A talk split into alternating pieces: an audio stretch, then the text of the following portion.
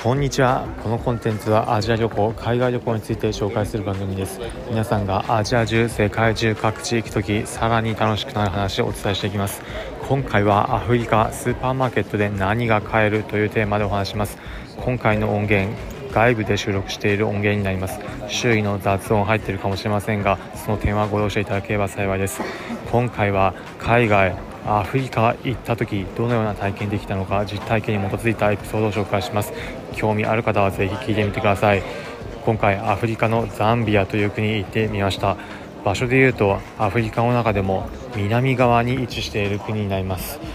近隣国でいうとボツワナ、ナミビア、ジンバブエなどがあります。南アフリカ皆さんは一度は聞いたことあるという方もいるかもしれません。南アフリカの北側に位置している国になります。そのザンビアという国滞在した時街中いろいろと巡ってみました。その時スーパーマーケットがありました。日本とアフリカどのように違うのかというところをなかなかイメージしづらいかもしれませんが私自身も行く前はなかなかイメージしづらかったんですが街中であれば普通にスーパーマーケットがあります。ザンビアの場合首都のルサカという街の場合はいろんなところにショッピングモールも点在しているというような感じです。そのそのショッピングモールの中にスーパーマーケットも入っているまた街の中では単独でスーパーマーケットもあるという感じです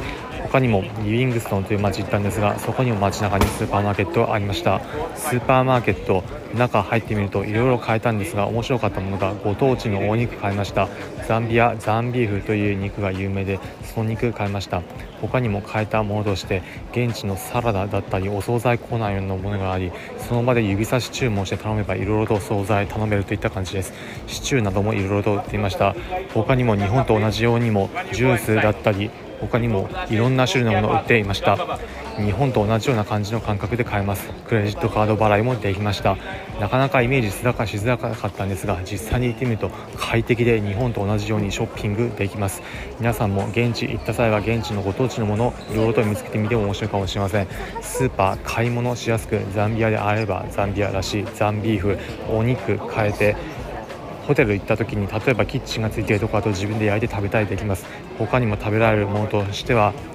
いろいろなものあるので現地でも探してみると面白いかもしれません。今回お聴きいただきありがとうございました。